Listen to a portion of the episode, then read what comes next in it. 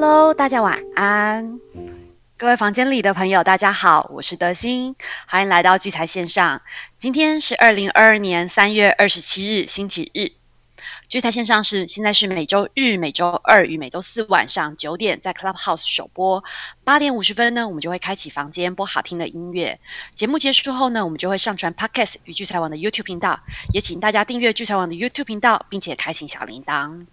啊，现在 Clubhouse 画面的左下角呢，有一个多了一个 Room Chat 这个功能，留言的功能哦。房间里的好朋友，如果有什么想要跟我们互动的，那也都可以透过 Room Chat 留言给我们。那大家待会边听节目，也可以边动动手指头划一下哈。呃，俄罗斯股市呢，从周五开放三三档恢复到三三档股票可以交易，到下周一，也就是明天呢，将会恢复所有的股票都能交易了。另外，普丁也有宣布哦，只要被俄罗斯列为不友善的国家，哈，将会被要求在采购天然气的时候呢，需要以卢布支付。那俄罗斯所列的不友善国家包括美国、欧盟二十七个成员国，像英国、日本、加拿大、挪威、呃台湾、新加坡、南韩、瑞士和乌克兰、乌克兰等啊。普丁的这一项措施哦，也造成卢布的回稳哦。止跌回稳。那德信在这边也提供大家一个 reference 的资料哈。之前呢，美元对卢布的汇率大约都是落至在七十到八十左右。那在乌俄战争以来哈，加上美国与其他国家的制裁，那呃美元对卢布呢最高一度有来到约大约是一百三十九。那不过目前呢，周五收盘呢，美元对卢布呢收盘呢已经是回跌到了九十六点七五。呃，在上周五啊，有几个重要的数据公布哦，分别是在下午的时候，英国二月份的零售销售月增率预期呢是零点六 percent，前期呢是一点一点九 percent，实际上的公布数呢是负零点三 percent。傍晚呢，德国的三月份的 IFO 商业景气指数预期呢是九十四点二，前期是九十八点五，实际公布数呢是九十点八。还有晚上哦，呃，周五晚上公布的美国二月份未决房屋销售的月增率哦，预期呢是一点一点零 percent，那前期呢是负五点八 percent，实际公布的数字呢是负点负四点一 percent。其实以上这些数字哦，其实都比预期哦表现的要来差蛮多的。下周会公布的重要数据呢，在节目结束后，德心会贴在我的 FB 粉砖。聚财网还有聚财线上的 Telegram 群群组里面，那在周间的每一天晚上，我也会将隔天要公布的最重要的还有次重要的数据也都整理出来。那也欢迎大家追踪我的粉砖，或是关注我聚财网的账号，或是加上聚加入聚财线上的 Telegram 群，这样就不会错过这些重要数据的公布哦。呃，周五呢，美国公债两年期公债啊收盘哦，来，殖率来到了二点二七六。呃，上涨了六点二一个百分点，十年期的公债呢，殖利率来到了二点四七五，上涨了四点二一个百分点。美元指数收盘呢是来到了九十八点八零七，大约是平盘附近啊。那美国四大指数周五呢其实是涨跌参半的，道琼呢是收收盘是收在三万四千八百六十一点，上涨了零点四四个百分点。纳斯达克呢收盘呢是来到了一万四千七百五十四点。下跌了零点零八个百分点，S M P 呢五百呢收盘呢是来到了四千五百四十三点，上涨了零点五一个百分点。费城半导体呢收盘是来到了三千五百二十五点，下跌了零点二一个百分点。呃，那我们回到周五的台湾市场哈，周五台股呢下跌了二十二点一一点，跌幅呢是零点一二个百分点，收盘呢来到了一万七千六百七十六点九五。成交量呢是两千八百八十八亿，在各族群的占比中呢，呃，第一名的第一名呢是电子类股的五十二点七 percent，第二名呢是运输类股的十六点八 percent，第三名呢是化学生技医疗医疗类股的七点四 percent。在三大法人的部分呢，周五啊只有外资是买超的，投信跟自营商呢都是卖超的，投信呢卖超了二点二四亿。自营商卖超了五点九二亿，外资是买超了七点二七亿。好，那我们最后关心一下周五犀利股神的一个战况结果哈。呃，目前呢，传联第一名的呢是三千雷动，它目前是持有了台华投控，还有阳明的空单。第二名呢，易智，好，它目前是持有了安吉、大鲁阁、AESKY 的空单。第三名呢，现在是 Michael She 二五，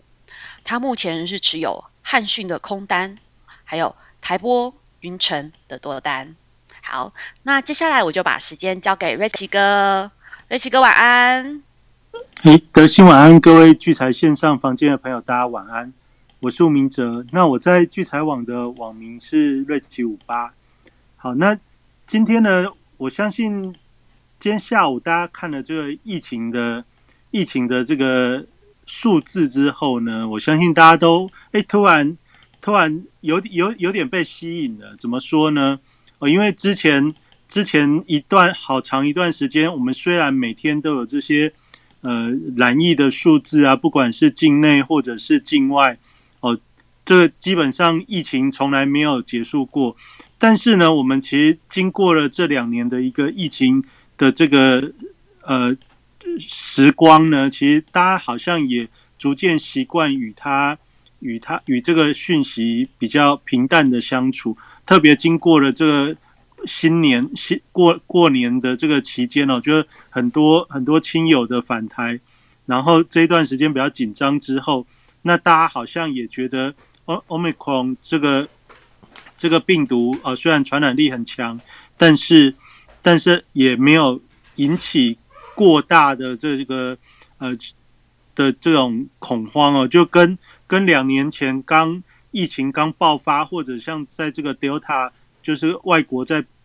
大流行的这这段期间，那种恐恐慌感，其实其实在今年的农历年后。我相信大家其实都跟我一样，有一点有一点这种感觉，就是呃每天还是有在统计，但是跟我好像没什么关系。一直到什么时候？一直到今天。哦，那你说前几天这个染疫的数字好像就有在增加嘛？那没有错，但是前几天这个染疫数字的增加，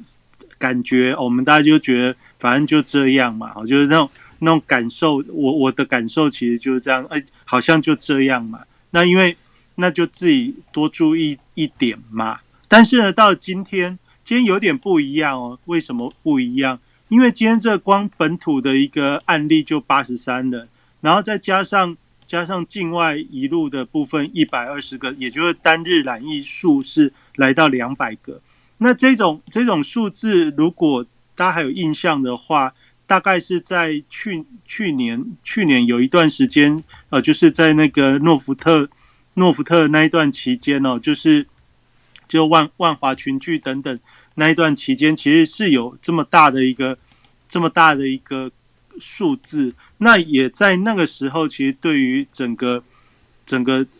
呃社会的一个氛围哦，就感受上其实就比较强烈。那到今天这个数字，其实隐约有一点这种感觉，所以。刚才我们在这个房间一开始的时候，就有朋友就在呃我们这个左下角有一个 Room Chat 这个功能啊，就就有网友问说，这个会不会影响到明天的行情？啊，所以我们今天在这个标题上也就有一个疫情再起，会不会影响到解封概念股？那为什么我只针对解封概念股呢？因为因为其实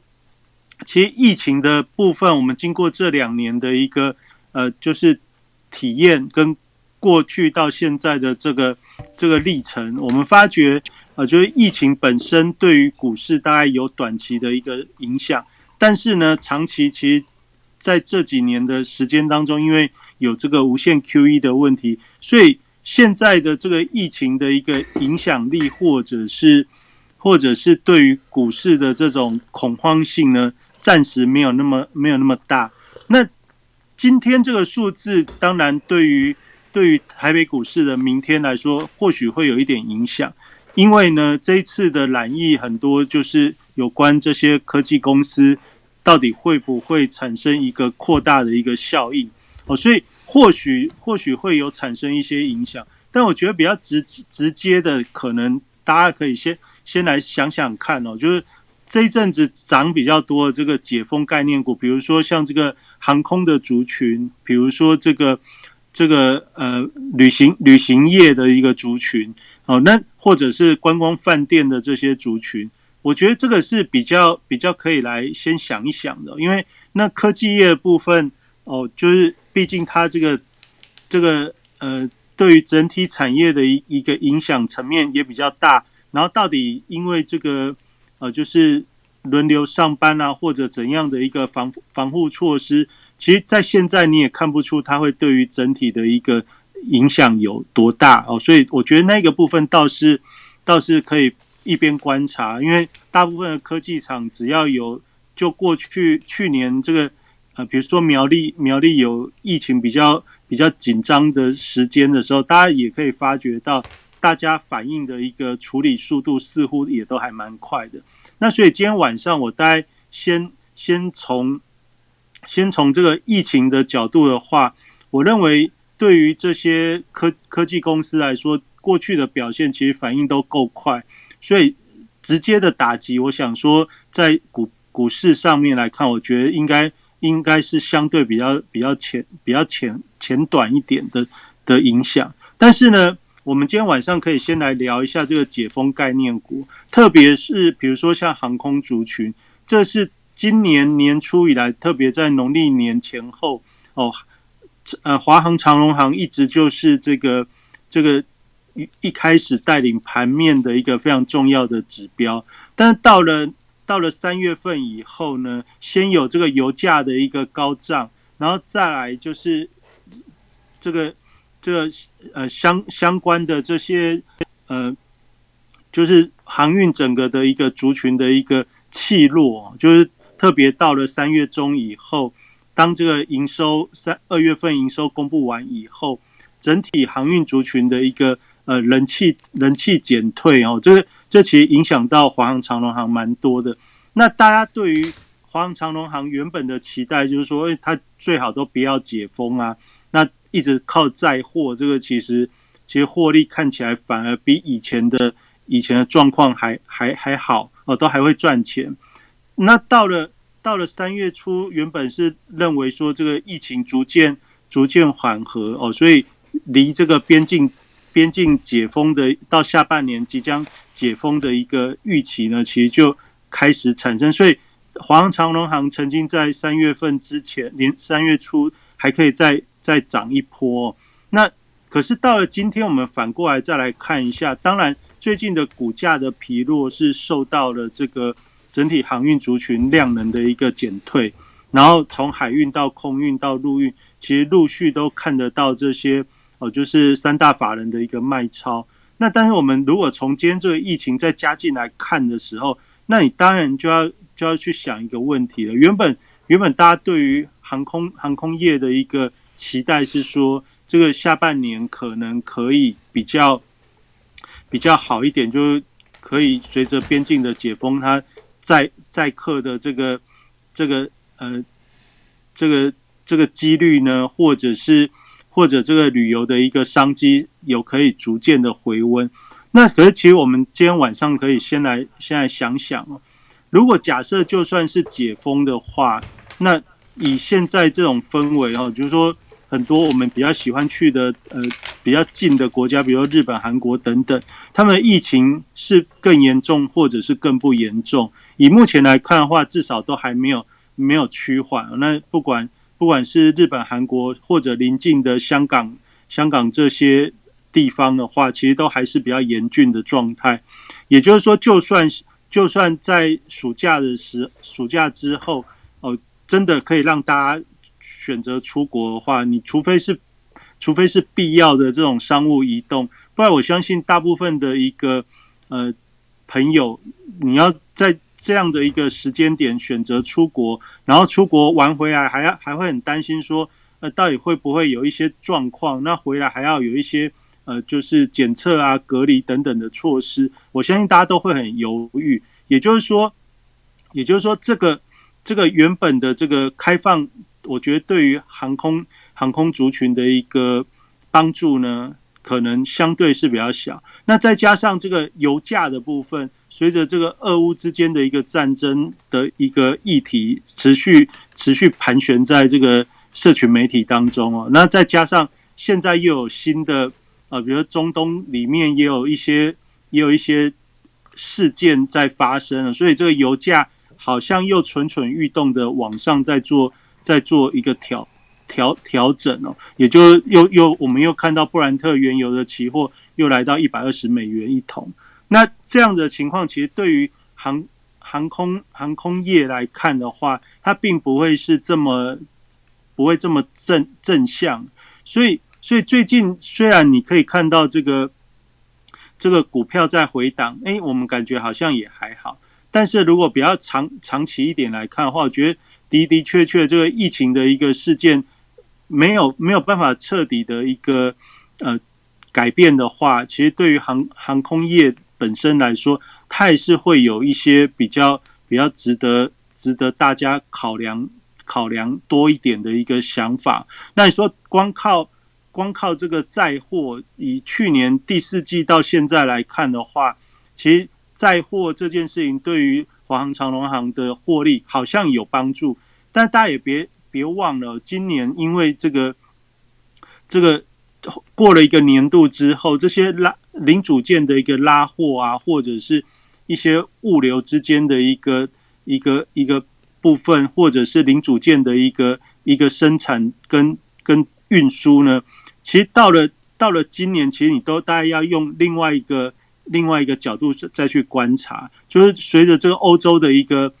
就是战战战争的一个关系呢，那很多的一个航航道或者是一些运输的一个一个路程，也许都会或者是生产的时程。等等都因此受到影响，也就是说，会不会也因此造成了很多呃很多生产的物资或者是零组件等等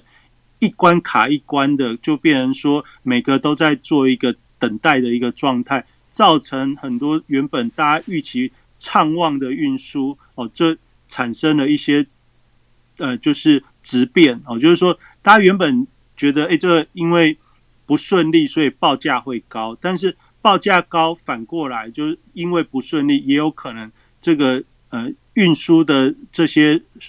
产品的数量也因此减低哦。那这样子的一个这样子的一个循环效应呢，其实在接下来的几个月当中，反而是比较值得注意。那这也会不会是最近航运股开始转弱的一个一个呃，就还没有。还没有显现出来的一个因子，其实我觉得这是进入四月份以后，大家可以去观察。那大家会说，哎，我们现在已经是第一季的季底啦。那第一季的季底，我们就是要来展望一下，那四月份到底进入第二季之后，我们大概怎么看？那我先把第一季的一个状态，我先跟大家稍微做做一点，做一点，做一点总结跟回顾啊。那这一季呢，其实我们就知道是一个。直利率概念的一个一个调整，所以我们从这个新新春开完红盘之后，其实从航运、钢铁这些船产船产族群的一个带动，然后让指数持续都能够维持在非常非常强势的一个位置，就都可以维持在一万七千多点以上。好，那中间呢加了内资的族群，就是我们今天也有会来聊到这个像。旅行社啊，观光饭店的族群，其实也都在新年之后都有一波的一个涨势。那来到来到现在三月底的时候，你就反过来想一个事情哦，就原本在新年完之后，这些上涨的族群现在的股价位置到底是值还是不值？啊，就是有没有这个价值啊？就非常值得大家再去思考一下。我举一个例子来说的话，像这些旅行社的一个。股票，像我们在新年之后，我还记得我们在那个有一个呃，就是二月十几号的节目当中，那一天就是呃观光旅行业呃全部大涨。那那时候我还跟大家说，这一次的这一次的大涨，就二月多的那一次大涨哦，因为虽然是在反映解解封边境，但是它有一个比较特殊的状态，就是整体的类股的成交量能是放大，而且是持续的。所以我在那时候就有跟大家分享到，你其实可以注意说，那会不会反而是一一段就是说，对于未来的预期的一个行情？所以像三富啊或者凤凰这些旅行业啊，然后你看像三富那时候大概二十几块，现在涨到四十几块。那你要想的投资是这样，每一个时间点你要看的是不是只有看股价的高跟低，而是你要看它一段时间以来的变化。也就是像旅行业的一个涨幅，大概就是从新新年前后这段时间，那时候的低点涨到现在，其实是一个很很稳定的一个上攻的一个过程。也就是说，来到第一季的季底的时候，如果你在这段时间你有参与到这些旅行社啊或者观光观光旅游族群的话，那大部分的股价你应该都是满意的。啊，也就是说，不仅是有涨，而且是涨幅不少。比如说像三富从二十几块涨到四十几块，这我相信大家都都会满意。但是大部分的一般投资人，就你我之间，我们也许中间有参与过，但是大部分都没有经历，都没有报报到现在啦。我我相信要报到现在也不容易，因为中间曾经有一段 A 转，就是。就是反向的一个回档，其实回的幅度也是不小。就是在在三月初那时候，也有一一个回回档，也是不小。那也就是说，以现在来看的话，如果你是法人的角度的话，你大部分这些持股就是在这上冲下洗之间，你现在在想的应该也是，那接下来它的业绩会不会真的能够回来？如果不会回来的时候，那我是不是也应该利用这一段时间来做一下季底的做账？好，这大概就是今天当疫情的这个数字如果又在提升的时候，我们大家先来想一个事情，就是就是这个假设现在股价大概就是在波段的高点，然后相较于过去两个月以来，现在也是一个波段的高点，那未来有没有机会更高？好，那我们通常股价是对未来的期待。如果对未来很有期待，就像在二月的时候，我们觉得，诶，疫情好像过过年期间好像也没有大家担心的那么那么严重啊，就对未来就是在二月份考量的未来，就是你也许觉得夏天可能会有机会，但但在二月份的时候，我们也都不知道说到底整个疫情的演变会是如何。经过了两个月的时间，到现在三月底的时候，你这时候再来。在检视这个这个因子的时候，你突然会发觉，哎，似乎到了夏天，就算能解封，好像也不会这么有有有帮助啊。那这样子的话，我我如何能够再有更深的期待？那只要没有更深的期待，这种就叫做这种就是就是在做在做，嗯，叫做什么 dream 哦，就是梦梦想的一个呃议题的股票的时候。股价在高点，但是这个梦想却有点要要被要被唤醒的时候，通常这样的时间点就要比较小心。那这也就是在三月底这个季底的时候，我们可能要首先来注意的一个族群。就你就要想，二月份的时候你是有梦的，到了三月底的时候，你要看看，诶，原本的梦有没有可能被叫醒？如果如果没有，大家可以继续梦的话。而且还有一个美梦，比如说哦，你如果现在看到疫情几乎都是清零了哦，那不仅是台湾清零，而且在周边的国家，不管是不管是呃日本、韩国或者是香港、泰国，啊，这这些国家如果也都疫情都零零星星的时候，那你也许就会觉得哇，今年暑假就可以好好来计计划一下。那当然，对于这些这些解封概念的族群，它基本上就可以继续梦下去，因为它的业绩到底能反映多少其实不重要，但是大家会有一个希望，就觉得未来未来会越来越好。做股票的股价的影响是这样，你只要觉得这个产业它有机会越来越好的时候，它的股价就没有极限。那假设假设你在这个时间点去想未来一段时间之后，因为觉得好像没有那么美的时候，它的股价就会产生极限。产生极限也容易产生反转哦，这大概就是，这大概是我在今天我们从这今天的一个疫情的数字之后，大家可以先聊的族群。那你说电子产业，电子产业现在现在是不是也会因此而受到影响？哦，就是我刚才讲的，就是过去一段时间大家的反应好像也都蛮快的，好像也都不太影响生产线，因为大家经过了两年的时间，都有一个应对的一个。应对的一个措施。那会不会真的到这一次之后产生影响？那你就等后续我们下个礼拜再来再来观察。那但是最近这个股价，大家可以发觉，自从三月十七号就是这个联准会利率决策会议确定升息一码之后，整体全球的一个股市都持续仍然在反弹当中。那星期五的部分，美股美股也仍然是啊，比如说道琼仍然是上涨，虽然纳斯达克跟费城半导体有点小小回，但是整体来看也都是相对平稳的垫在相对高点上。那也就是说，目前这个全球股市的一个反弹的一个时间仍然没有结束。那对于第一季的季底哦，也就是下礼拜还有几个交易日的时间，我相信大家就是会为了这个季底，好好的去做好结账跟做账的一个调整。这在对于法人来说，它就是这样。那你可以看得到，就是资金，我们在上礼拜的节目中也跟大家聊到，就是随着。季底的时间到了，就是呃二月、三月初，就是比较积极做多的这些股票，呃，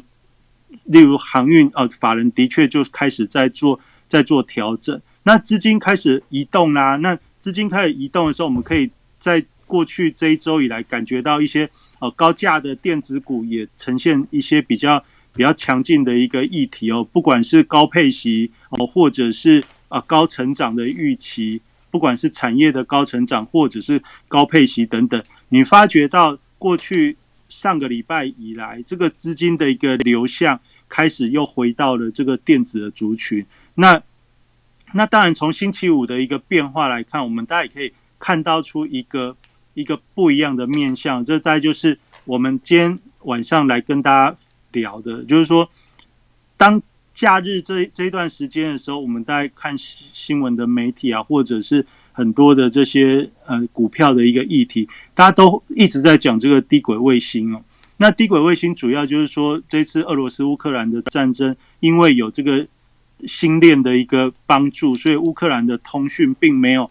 被俄罗斯整个给给打打垮。也就是说，在在两军的对峙当中的话，因为有了这个。低轨卫星星链的一个帮助，所以呃，乌克兰的通讯其实都还能够持续的、持续的呃进行。也就是说，它没有断断讯。那没有断讯的时候呢，对于在目前这个战战争当中的最大的意义，就是它可以坚持下来一个蛮重要的一个影响。那这也让很多的这些这些呃投资专家就认为说，这个产业其实就就非常有搞头。那在这个新链的一个计划当中，因为整整体的供应链，台湾的这些电子电子厂其实呃在就是帮助很大哦。就是说，整个这些发展发展低轨卫星的一个产业的过程中，因为台湾的很多的电子公司其实都是在这个产业链当中呃占据非常重要的一个位置。所以，我们从星期四、星期五的一个一个盘面，你也可以发觉到。现在整整体的资金其实就往这个这个题材去去靠拢。那这个题材是新的吗？也不是。它在去年的时候，呃，下半年大家也知道，去年下半年曾经也非常非常夯了一阵子。那现在再回过头来再继续上涨的时候，那到底到底接下来它是不是一个接棒的主轴呢？那所以我们在今天礼拜天的时间，我们大家可以稍微来看一下。至少在接下来月底哦，就是这个季底的这一段时间，它的它的一个状态好还是不好，我们可以先看一下。那假日的时候，我一般都会跟大家分享说，你可以用三组股市啊，然后点一下那个类股报价里面的热门排行。类股报价里面的热门排行，通常在星期天的时候，我们可以看一下星期五的一个结果，就是看这个大户买超的板块。那大户买超的板块，我们可以看到星期五里面哦，第一第一，我们假设今天先不要用股价的排行，我们就直接用大户买超的量的一个排行来看，就是你一点进去，它自然的排行。第一个你看到的，第一个看到的股票是建汉，再来呢往下有什么？有台阳哦，就是这这两个都是涨停的股票，然后。然后这就是属于低轨卫星或者是无线通讯里面非常非常重要的概念股的成分。然后再来下面还有什么呢？还有什么正文啊，或者是嗯华域啊？就是只要讲到以前网通的族群，其实，在星期五里面。你都会发觉它是相对比较强劲的，而且我们如果在盘后的时候，以现在这个时间点，我们来看星期五的大大户买超这个板块，你就会发觉到这个有关于通讯、通讯网通的这个族群呢，哦，其实在星期五里面是非常明确的哦。你从这个大户买超从上面一路往下滑，哦，除了我刚才念到的那些之外，往下还有非常多，就是还有很多家。跟这个摸得上关系，那你既然知道这是一个，这是一个重重要的一个题材，所以你这时候你就可以往这个概念股去看。那概念股里面的话，你就一样在这个类股报价里面倒数第二个有一个概念类股。那我们点一下概念类股的话，我们就可以看到现在概念类股的这个排排序哦。如果你听聚财线上有一段时间，我之前还蛮常在。礼拜天的节目当中跟大家聊，如果你要找一个概念类股，你就可以这样子来看。那现在概念类股里面排比较前面，第一个是 NFT，再是特用化学，再战争、元宇宙，然后再有一个低轨卫星。所以战争跟低轨卫星之间，比如说战争，我们可以看到你点下去有很多这个塑化类股。所以以盘面上来看，今天我们看到有关战争。这个板块里面，它的概念股大概是原物料的族群。那当然，如果低轨卫星，你可以点进去的话，你就就可以发觉哦，它这里面属于低轨卫星概念的，它就有列华通、台阳、汉翔、文茂、群创、森达科、同心电、康舒、元晶这些，就是这是三三组股市里面关于低轨卫星列的。那以以星期五的盘面上来看的话，大家也知道，就是。台阳啊，台阳建汉这些就是比较比较明明显的族群。那去年最强的是什么呢？森达科。那森达科虽然礼拜五并没有涨很多，但是你可以看到，它从这一阵子就是三月中旬以后，三月十七号以后，它已经从一百五十元左右涨到接近两百元。也就是说，这个这个议题这个题目，它有没有有没有在发挥？是有的。那这个这个可不可以持续下去，是我们关心的。所以，我们在这个时候，你大概就可以看一下什么呢？领领头的股票是森达科嘛？因为去年第四季就是整个整个这种嗯低轨卫星的概念，其实就是由森达科的一个表现开始。所以，我们如果你想要了解说这个行情，至少在接下来一个礼拜当中有没有？更好的一个机会，但我们知道现在已经是涨高了，你不要追。那我们在意的事情是，现在到底结束了没？如果没有结束的话，那我当然随着利用之后的一些震荡时间，我也许就可以往这个族群好好去关注。这大概是今天晚上要跟大家聊的一个方向。所以，既然森达科是这个族群的一个呃之前的一个指标，那你再加上呃。这个台阳哦，两个股票你大概可以确定。那怎么确定呢？比如说森达科，我们可以先从三大法人的一个买卖超，所以你就点了森达科这个股票之后，去点盘后资料，会有三大法人的买卖。那你可以发觉到，从三月十七号到三月二十五号这一段时间当中，其实投信是持续一直在、一直在、一直在买进的哦。那我们大家也知道，投信。投信从今年以来，只要一直持续在买进的股票，它的行情基本上都是有一段比较波段性的一个走势。好，所以就是我现在在跟大家分享，就是说你如何去观察一个族群，它到底接下来还有没有机会？哦，从从这个嗯森达科的一个角度，我们看主三大法人的一个动向当中，看到投信是有持续的。那台阳台阳。这几天感觉也蛮活泼，但是你如果把它点下去，三大法人当中其实并没有很明显的有很强的一个很强的一个买买进的动能。我们刚才讲，深达科投信是持续在买，但如果你把太阳点进去，纵使礼拜五它是一个涨停板的一个过程，但你反而看到的是外资做了调节。哦，那外资其实从二十一号到二十五号，就这一段股价在上涨的过程之中，它其实是开始在做调节。那也就是说，也就是说，在这个族群当中，尽管在假日里面，你听到的是非常多对于这个低轨卫星族群的一个呃一个好消息的一个一个一个传播，但是呢，我们从实质上一个领领头股票的一个买卖现象的话，你大概可以把它解读什么呢？也就是说，这是一个个，它是一个题材，而且是一个个别性的题材，它有没有很强的持续？持续的一个效果，我觉得你要稍微再观察一下。那在这个时候还要观察什么呢？因为最近最近的股票跟这个龙卷回补有非常大的关系，所以像台阳刚才它为什么能够它没有三大法人的加持，但是它能够涨停板，这显示出一定有一个重重要的重要的主力买盘嘛，所以我们大概就会去看主力的进出。那你看主力进出的时候，你大概可以发觉近十日，它的确在礼拜四、礼拜五的时候，它是有有累积，就是特别在礼拜四、礼拜五之后，你看到是有特定的主力哦，有有在有在买进，所以它也可以比较强劲。那通常这样的时候，它也许这个这个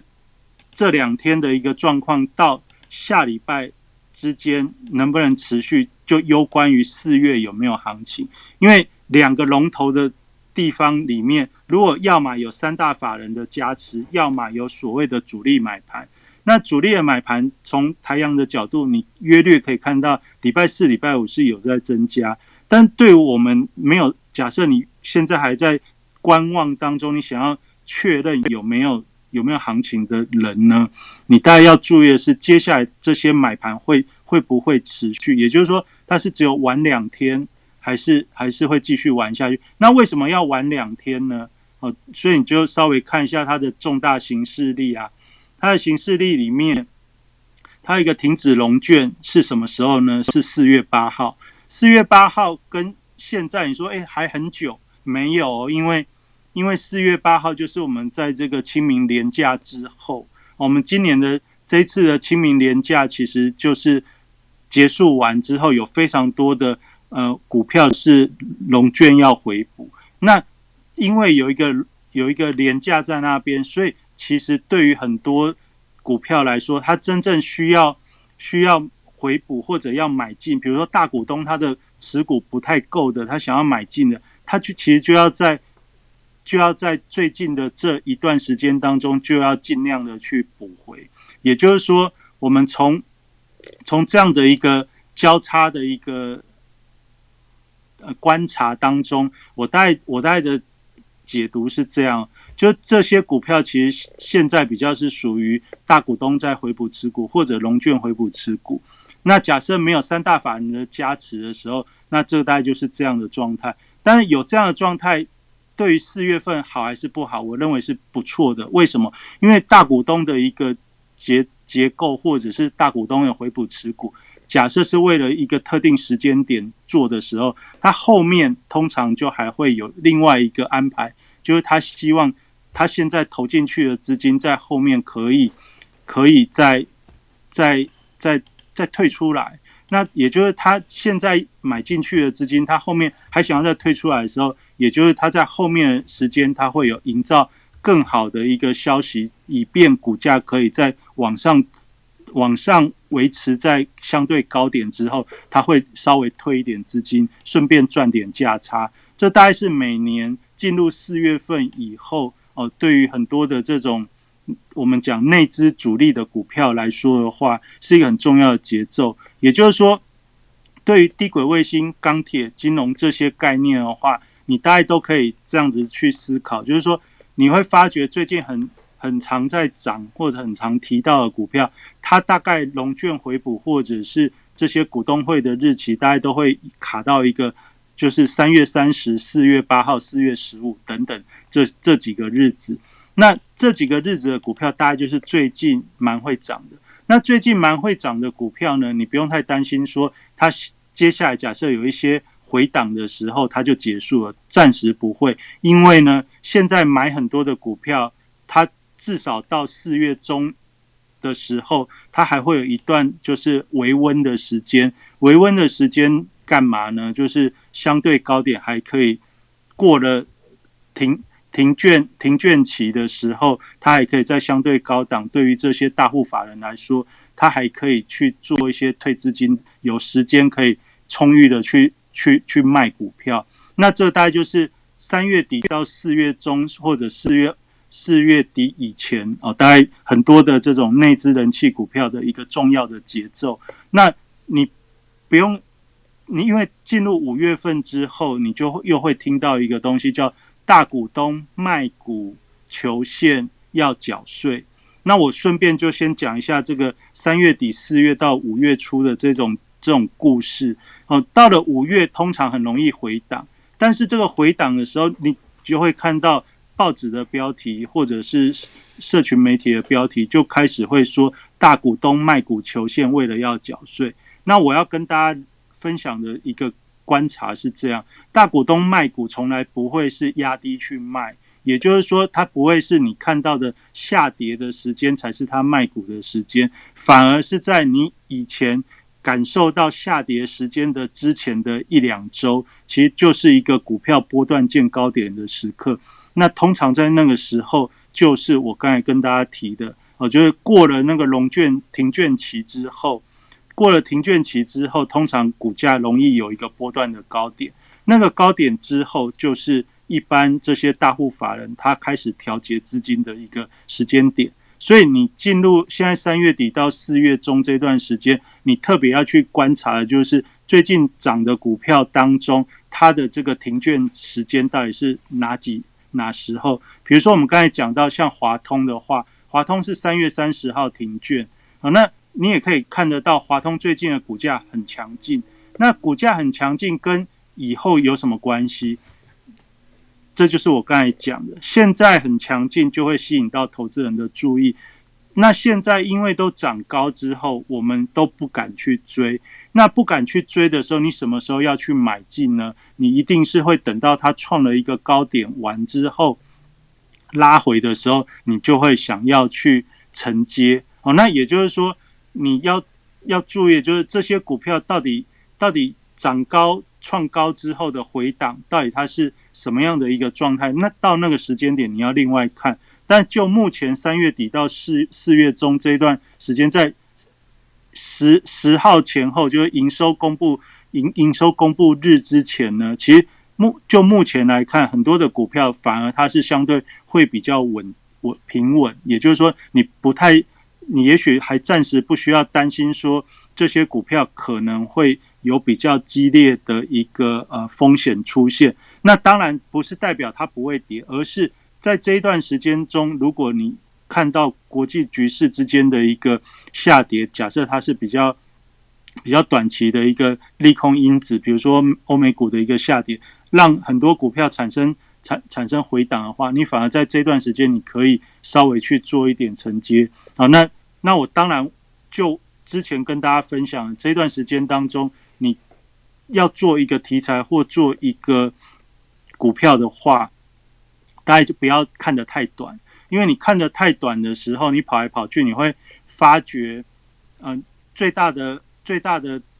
问题通常会是你卖掉之后它涨更高，那卖掉之后它涨更高，那你会产生的是想要再追回来，那你就会真正追到最高点。那你如果站在比较平稳的角度的话，你可以让你的资金可以分批去介入的话，那你。虽然没有买到很多，但是因为近期的这种波动性都很大，所以你反而可以用小小的部位可以赚到比较大的差价。这大概是我们从从三月一直跟大家分享，就今年是一个大大波动的一个时代，你不不一定要重压，你反而借由分批布局，而且站在比较波段性波段性持有的一个角度，你去用。两周到一个月的时间的一个规划，去安排你的投资组合，我觉得都会是一个比较适合现金状态的一个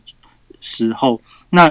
比较需要注意的，我认为也许会是在四月四月中下旬以后，大家那时候的高点，很多的股票因为过了这个停券期，那那时候你大概在小心小心，是不是应该要出脱？这这大概是整个节奏的安排。那俄罗斯、乌克兰、中东这些油的问题啊，或者国际局势之间，还有一些什么样的该注意的事情？那我等一下就把时间交给执行长。那今天就台股的部分，我大概是主要是要跟大家聊三月底到四月中这个时间点，你特别要注意就是停券停券的日期。好，这大概是这样子。好，那国际的局势，我把把时间交给执行长，请他来分享。好，感谢感谢瑞奇哥哦，跟我们分享台股还有一些时间上的这个规划，我觉得讲的非常清楚，而且蛮明白哦。那希望大家都有一些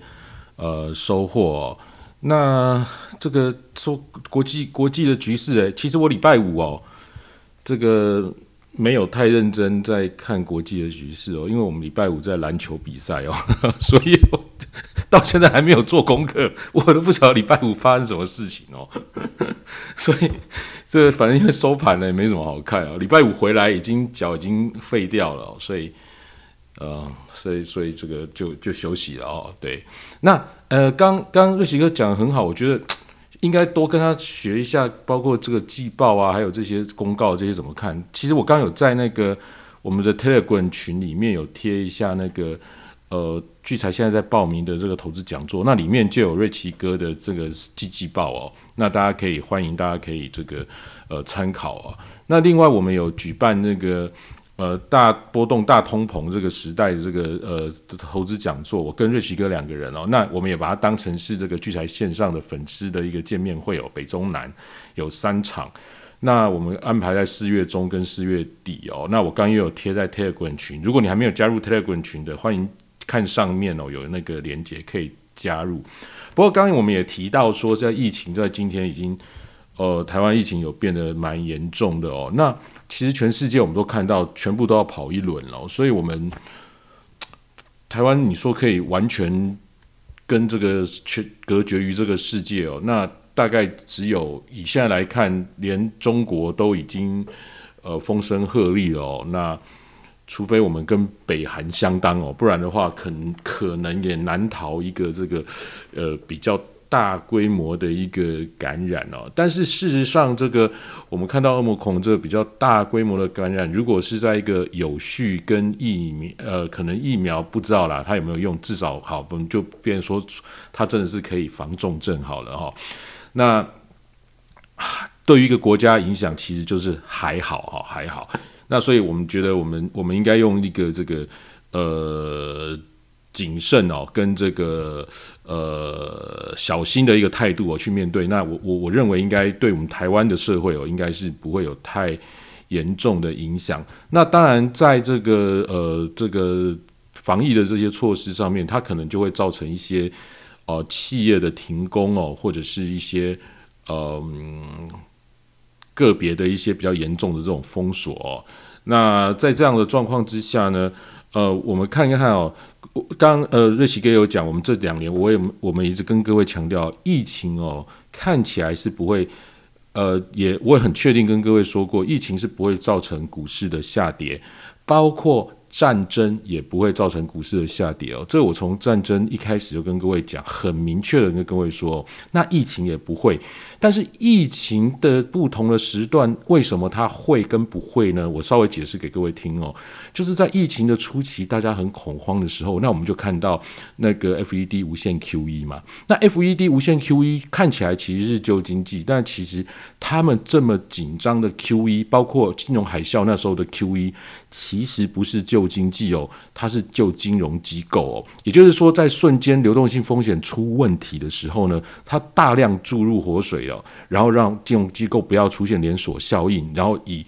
以以防止这样子的这个金融崩溃，然后慢慢的再把这个呃整个金融市场跟经济慢慢的再拉起来。所以，我们到初期的时候，我们看到呃疫情下去的时候，大量在欧美这样问议题很严重的时候，那我们那时候去看到一那个指数也是急挫嘛，哈，那包括这个熔断啊什么，我们都看到了，所以它就大量的注入活水哦，去拉起来。那随着这个大量注入活水之后，我们看到指数就慢慢又回来哦，到现在还是一路在上涨。可是现在我们看到的疫情，特别是台湾，还有中国，哈，还有这个香港啊，这种种，或者是日本、韩国这很严重的状况之下呢，那欧美哦，日本基本上都已经完全的基本呃走。几乎完全的开放的路线哦，逐渐越来越多国家是完全开放了哦。那在这样的情况之下，其实他们是收活水的，也就是说，我们看到 FED 的这个利率哦，其实是包括我们看到的公债值利率都一路往往上走。那现在的疫情呢，是造成我之前讲过嘛，就中国的这个疫情的严重的这个可能造成一些工厂的停工哦。包括我们现在台湾可能造成一些科技厂的停工，其实是对美国的通膨的输出哦，就是说不止乌俄的战争，还有这个粮食的问题哦，原油那个能源的问题，原物料的问题哦，跟这个产业链的这个各种的这种呃呃货运的这种卡关种种，这个又造成的一个呃工厂的这个制造业的这个科技业的上游哦，中上游的这个。呃，甚甚至组装哦，这种种的这种产业的这种造成问题，那我们台湾也加入这个问题的时候呢，其实是就对着美国造成通膨。那这个通膨的造成，就是说可能会让 FED 加快升息的速度会更快。那理论上哦，理论上其实就是比较。不利于股市哦，理论上是比较不利于股市。可是呢，你看我们现在很奇怪哦，我们不是看到 FED 现在非常的鹰派嘛？哦，他现在已经这哇一整周安排了快二十场的，好像十八场吧，德兴算过哦，十八场的这个 FED 的官员出来这边，每一个人都哦，我要升五十五十五十个基点哦，要怎样再来怎样，今年要升了哇，每个人讲的让义愤填膺哦，都讲的很阴哦。那我上次跟各位讲，你看他们这次升升一码，好也没有升比较多，下次呢会升多吗？然后呢，我们看到美元也没有特别的非常的强势哦，它的强势其实是对欧元跟英镑比较强而已。那欧元因为是在这个战场的这个这个中中心哦，就是这个欧欧元，然后叫本来用欧元买天然气的，现在又被被俄罗斯搞到可能用卢布去买天然气哦。那这样的状况之下。欧元的下跌，我们可想而知嘛，它当然是不利于欧元啊。那所以我们也看到美元指数看起来很强，但是其实美元并没有真的很强啊。美元真的相对其他并没有真的很强，没有真的很强的状况之下，奇怪，它这么阴，美元没有很强，它这么阴，股票没有没有受影响，反而还一路上涨，你们不觉得奇怪吗？那这会不会是我之前跟各位说的？就是其实接下来有可能俄罗斯的这个呃公债，或者是在在这上面会有一些金融的呃风暴，有可能在后面会产生。包括我们看到俄罗斯哦，它这个在他们境内哦，最近这一周其实在炒什么呢？我不知道你们有没有注意到，其实在炒。美国没收俄罗斯的黄金储备，因为有很多国家的黄金储备是放在美国的哦。那其实，那俄罗斯自己说我们没有，我们的黄金储备通通都放在我们俄罗斯境内。然后他又公布一个要低于大概二十 percent 的这个市价收刮所有俄罗斯境内的黄金哦。所以接下来我们应该可以看到另一场金融大战，而且可能会聚焦在这个。这个金本位的这个上面的一个一个一个金融大战，然后加上公债，然后加上你看，他为了要防止卢布的贬值，他只要一他一说说用那个卢布要用不友善国家用卢布去付他们天然气跟原油的这个这个这个支付的时候，卢布马上就升起来了哦，所以接下来可能会应付可能要的金融大战，所以 FED 非常的鹰派。急于把利率拉高一点，万一出事才有空间再再丢 QE。好，这可能是我我我我想的哦，这是我我我想的可能性哦，所以变成其实我们可以看得出来，包括美元高股市哦，还是在开资金趴哦，还是在开资金趴，所以呢，所以呢，就不要太小看这个行情可能的这个这个这个这个接下来的行情哦，但是我们也不用太乐观，就是因为这个东西，我跟各位说，就是说。它不太会跌，但你说涨到非常多也不太可能，因为就是接下来的风险还是很大，所以最大的东西就是波动哦。今年最大的就是波动，就是它会制造很多的波动，然后回头一看，可能还是在原来的位置哦。很多东西可能都会是这个样子，然后波动会很大，所以我就跟各位提示说，提醒啊，哈，说各位个在投资这个市场上面呢，资金就是尽量哦。尽量的缩小，因为本来可能波动一 percent 的东西，现在一天可能波动三 percent，所以我们现在很很多人很喜欢讨论这个原油啊或什么的。但其实原油现在，如果你操作起来是一个非常难度非常高、风险非常高，因为它每天都三 percent、五 percent 在这样波动。然后呢，你不管是是好吧，你如果说买那个 ETF，对不对？两倍 ETF 这种杠杆的，哎，还会有那个什么。呃，什么什么什么接口，什么什么呃，什么九千万，什么东东，是奇怪啊，对不对？哦，那你买那个别人帮你操作没意思啊，那我买海奇啊，海奇这个 规模大，波动这么大哦，然后又有到期日，对不对？那就就就都我跟各位讲嘛，那你应该做国内期货合法的杠杆平台哦，你可以用很小的资金去跟他做一个参与。可是你说，你说黄原油到底是不是还会持续上涨？那我反问，我反问各位哦，你认为原油当初到负油价是意外吗？那你认为现在涨到一百二十块，是因为不小心战争的意外吗？你们不觉得六七十块的时候，基本上就可以看到一百块了，到一百块的时候看一百二了，到现在看两百了，这个是意外吗？我都不觉得这是意外哦，因为我都猜中了。那我猜，我既然我猜得中。是不是这个根本就不是意外？那不是意外，你们会觉得有心人士，甚至包括我讲白了，包括拜登，包括普丁，哦，他们心目中的目标油价是到多少？他们是不是一起推动油价的？对不对？就是嘛，他们一起把油价推高的啊，对不对？动作那么多，就是故意要推高油价。那推高油价背后的因素是什么？我当然可以在北中南的那个那个活动里面跟各位好好分享啊。不过在这边我就不太讲了，因为时间太久。好，那那他们把油价推高，认为你认为一百二是目标吗？那你如果觉得不会哦，那真的是一百五或两百，那你真的买进去吗？那它可能杀到九十再涨上去，你有你这些这些资金你撑得住吗？对不对？好。所以，所以，所以，虽然目标明确，可是它这个操作的难度就高，波动大。好，那你应该要怎么做什么的？反正我已经跟各位讲那么白了嘛，你就是用小很小的部位。哦，你知道台湾的杠杆平台，你我做零点零一手，我只要，比如说现在原油一百一的话，我只要一百一十块美金就可以参与了。那它有十倍的杠杆，那这样子的话，你。对你影响不太大吧？你也可以承受这样子的风险，对不对？那你也可以掌握到原油这一波上涨的趋势，对不对？那当然，它也有可能最后最后一定是回到几十块嘛，因为他们的成本，如果是沙乌地那边成本真是低到不行啊，什么什么什么哥伦比亚哦，油油井挖下出井喷呐，好对不对？当然我们高雄就挖不出来，不然就很可惜啊，这一波就赚翻了，对不对？就是挖不出来，那别人别人那个挖原油之多，那个成本就几块美金，对不对？一桶就才几块美金而已，那多一点的一二十块，中东俄罗斯那边，他怎么可能长期维持在一百多块？哦，所以它这个目标价，这个包括期货的到期日，包括季节因素种种的，如果你要做得好，就是这些东西你就是要深入的去了解，然后它的可能性，然后当然它的波动又很大，所以。这个我们看到，我们今天的标题啊，除了俄乌中东也战，哈，油价还有没有尽头？哈，这样大概这样跟各位讲。那中东那边的战，就是比如说三不五时去炸什么沙地阿拉伯油田啊，去炸什么，那个是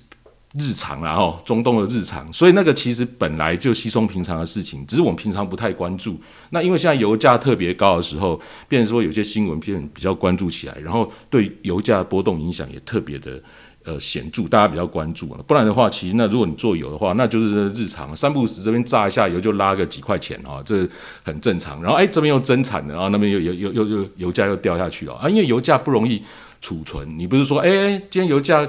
你看涨哦，然后。我们家一人一人买一桶油放在家里，不不可能嘛，对不对？太危险了啊！所以它是不容易储存，大家也不容易存哦。所以它这个，变成说它在供需短期的供需上面哦，它就会造成油价非常大的波动哦。那这个当然，那我们看之之接下来，比如说他们也想把美国的这种液化液液化天然气送到欧洲啊，甚至页岩油往欧洲送啊，那这当然都会影响到油价接下来的发展。那我们持续看哦，那。油价简单跟各位聊到这样，那但是大家如果说对于油波动这么大哦，这个呃可能在操作上是一个难度啊。那有没有什么比较简单的海外的一些商品，好在在我们台湾的期货杠杆可以做操作呢？啊，当然有啊，我不是讲好多次了，永远讲不完，好对不对？日元呐，日元那么明显，啊结果都没大家没有什么人反馈我说，哎呦这日元这就是做日元在。杠杆平台零点零一手只要三十三块美金，然后它应该是三十倍杠杆吧？只要三十块三块美金，三十倍杠杆，也就是说我三十三块是做等于是一千块美金的日元诶。那你这样子几百块美金，你是不是就可以做做做上万块的日元？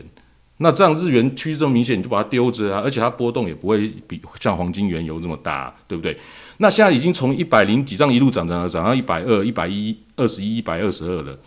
哦，这个涨是欧美对的上涨，也就是欧元对美对日元，呃美美元对美美日对啊，我说错，美元对日元哦的这个上涨就是一百二，就是有我们平常在换的，去你去日本的时候，你去哎换日币是不是就一百多啊，九十几啊，一百一十几啊，一百二十几啊，早期一百五啊，对不对？那现在我看已经有投资机构研究会涨到一百五了。那不过这一波其实已经涨得蛮大了嘛，哈，那它可能要休息一下之后，可能会继续走，因为我们可以知道日元是持续宽松的，美元是会紧缩的。那除非我刚刚讲的那个事情发生，就是说。这个欧那个俄罗斯的问题造成金融的动荡哦，可能还会在 Q E 的会有可能性，不然的话，不然的话哦，那以现在来状讲的话，诶，那这样美元持续走，那你这个东西方向是很明显的。不过他已经走了一段之后，那有没有什么是很明显的？我是不是也一直跟各位讲，澳币也很明显啊？为什么？澳洲都是出产原物料的啊，它澳币是强，而且澳币才刚走哦，澳币才刚走，才才那个那个等于是出生段刚出来而已。那那那那你抓澳币不是很轻松愉快吗？我还看到那个什么世界那个如果大战核那个那个核核弹攻击的那种模拟图，你知道？诶，打来打去都打不到澳洲啊，对不对？澳洲真的是世世外桃源呐！哦，又出又出矿产铁矿砂，又供天然气，哦，它原油一点点啊，它主要天然气还蛮多的，对不对？然后什么什么能源一大堆，啊，结果呢又打不到它，对不对？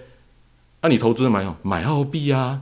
对不对？那买澳币你怎么买？你真的去银行换百分之百澳币啊？不用了，放杠杆有哎，澳币是二十倍的杠杆，那你就几百美元，你就可以买个澳币放着，让它慢慢走啊。你也不用太太太担心，因为这个这个它全产能源的国家，你就对不对？其实风险不大嘛，风险不大。那你说，嗯，那万一是输了，那我就几几几几百块美元就可以弄啊。其实它三十三块美，哎，不是澳币这样应该是。它最小零点零一手应该是二十几块美元就可以买零点零一手了，就就这么简单哦，就这么简单。那所以这个东西其实你可以去参与，因为这个趋势其实是明显的哦。那但是当然你在操作的时候，其实大家就会想说啊，我想多赚一点，短进短出，这跟股票的这个做到后来做当冲这意思是一样啊，那就是个人个人的喜好嘛。个人的操作行为，但是我讲这种，其实这种货币的这种趋势，其实是一个很明显的趋势哦。问题是在你人心，你有办法诶用少量的资金去把它抱着，因为你如果放很大，它一样是有杠杆，它一样会波动，一样会波动，你一样会想要进出啊，这也是没办法，所以你就要放小。好，放小之后，让它随着它的它的这个这个趋势就走，那你就就一路一路就可以获利啦，对不对？而且这个杠杆它没有到期日啊，我就一直跟各位讲，这是一个很好的一个一个一个很很好的这种操作的一个平台哦，平台。那我们在台湾期货是有合法合规的这个杠杆杠杆保证金的这个这个这个账户是可以可以使用的哈。好，然后呢，呃，所以这个呃。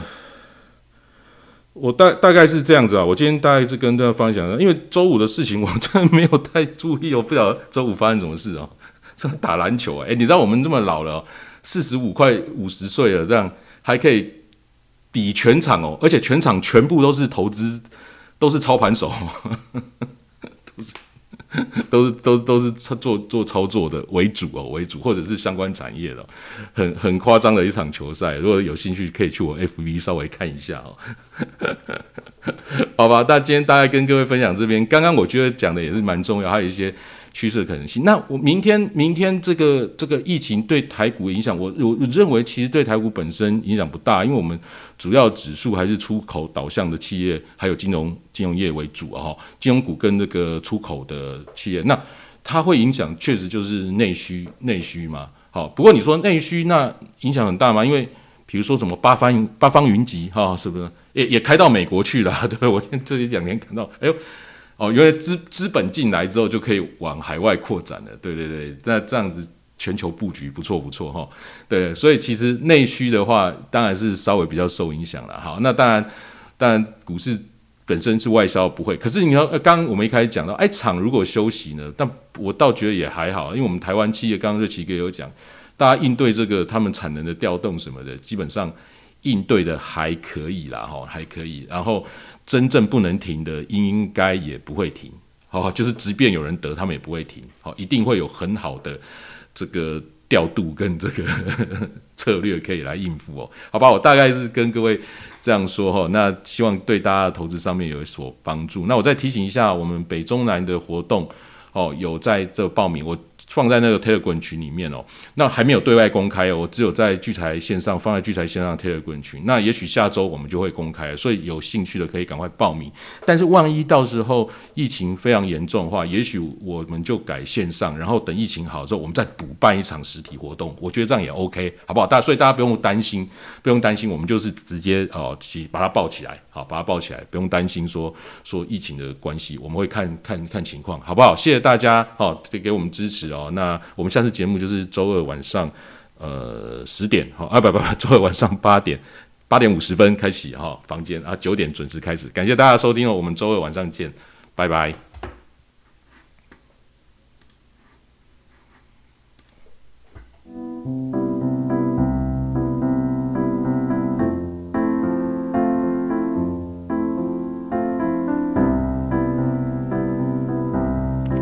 呃，留言里面有人说明天上海封城到四月五号，可是上海一直有局部的封城，也不敢承认真的封啊。有确定说整个上海封吗？应该没有吧。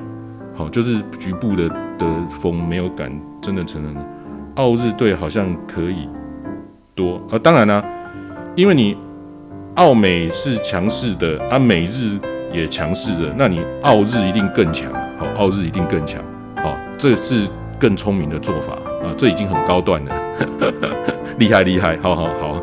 好，那大概看到留言大概是这样，谢谢大家哈，我们周二晚上见。